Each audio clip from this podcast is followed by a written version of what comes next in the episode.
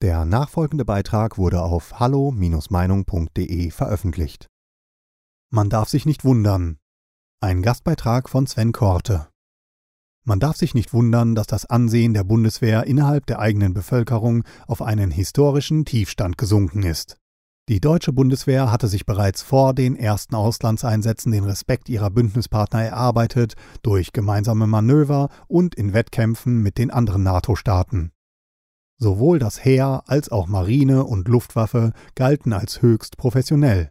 Die Marine war nicht nur in den Häfen der NATO-Länder ein gern gesehener Partner für gemeinsame Übungen, bei der bewaffneten Aufklärung gab es Mitte der 1980er Jahre praktisch kein anderes europäisches NATO-Land, das die hohen Standards der Bundeswehr erreichen konnte.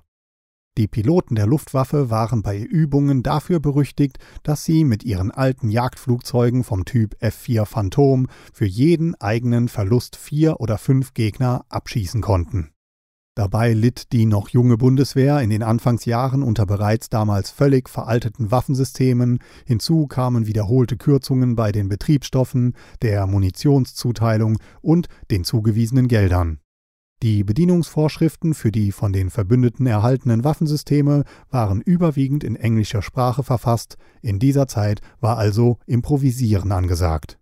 Ein beachtlicher Anteil unter den Kommandanten der Panzer und Schützenpanzer waren leistungswillige und starke Wehrpflichtige.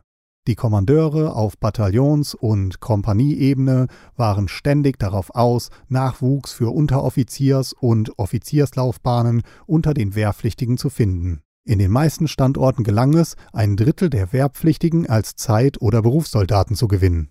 Neben Gefechts- und Schießausbildung wurde ebenso viel Wert auf sportliche Betätigung gelegt, nicht nur um die persönliche Fitness zu verbessern, sondern vor allem um den Zusammenhalt der Einheit zu fördern. Dieses Verhalten gilt heutzutage innerhalb unserer woken und durchgegenderten Gesellschaft jedoch als anstößig und diejenigen, die heute noch bereit sind, ihrem Land mit der Waffe in der Hand zu dienen, werden pauschal als rechts oder gleich rechtsextrem verunglimpft. Der von Politik und Medien gleichermaßen getragene Feldzug gegen rechts wurde längst zu einem Kampf gegen alles, was nicht links oder linksradikal genug ist. Dabei würde es für die innere Sicherheit gewiss nicht von Nachteil sein, wenn mehr Deutsche, Männer wie Frauen, wieder etwas wehrhafter und auf Notfälle besser vorbereitet wären. Ein weiterer schwerwiegender politischer Fehler, dessen negative Folgen bis in die Gegenwart nachwirken, war die Aussetzung der Wehrpflicht unter Bundeskanzlerin Merkel und dem damaligen Verteidigungsminister zu Gutenberg. Die Aussetzung der Wehrpflicht war vom Finanzminister Schäuble damals gefordert worden, um die Kassen des Bundeshaushalts zu entlasten. Diese mehr als fragwürdige Entscheidung hat die Bundeswehr personell bis ins Mark erschüttert, sie hat sich bis heute nicht von diesem Schlag erholen können. Die Corona-Pandemie sollte doch mehr als deutlich gemacht haben, wie dünn die Personaldecke in der Alten- und Krankenpflege ist.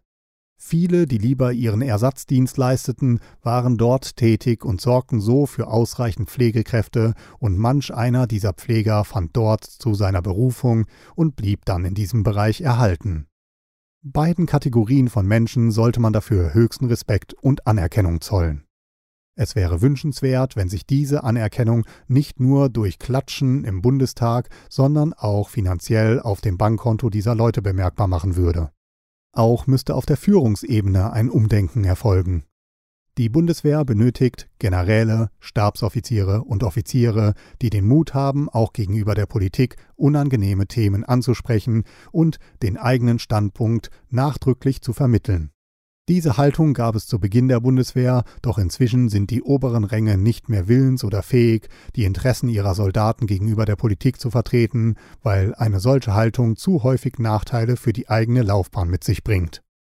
Die Folge über Jahrzehnte hinweg wurden die Bedürfnisse der Bundeswehr nicht richtig beachtet, von der Politik wurde sogar bei jeder sich bietenden Gelegenheit aktiv gegen die eigene Parlamentsarmee geschossen.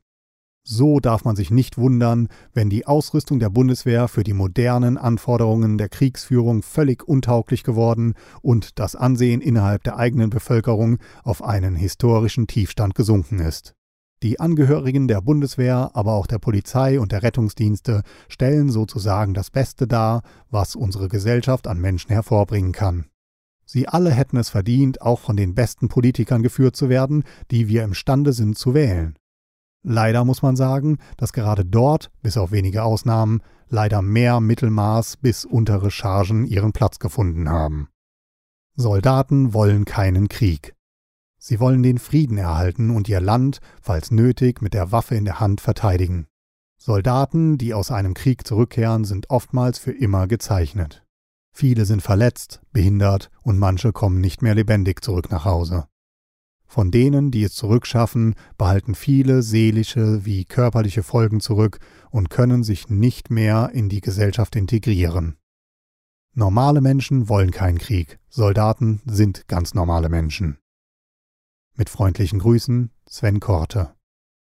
Bei diesem Beitrag handelt es sich um die Meinung des Verfassers. Hallo Meinung ist überparteilich und lässt einen offenen Austausch unterschiedlichster Meinungen aus dem breiten demokratischen Spektrum zu. Die Beiträge unserer Leser sind eine Meinung bei Hallo Meinung und geben nicht generell die Meinung von Peter Weber und Hallo Meinung wieder. Liebe Zuhörer, ohne Sie wäre unsere Arbeit nicht möglich. Alle Informationen zu unserer Kontoverbindung finden Sie im Begleittext. Herzlichen Dank für Ihre Unterstützung. Weitere Beiträge finden Sie auf hallo-meinung.de. Wir freuen uns auf Ihren Besuch.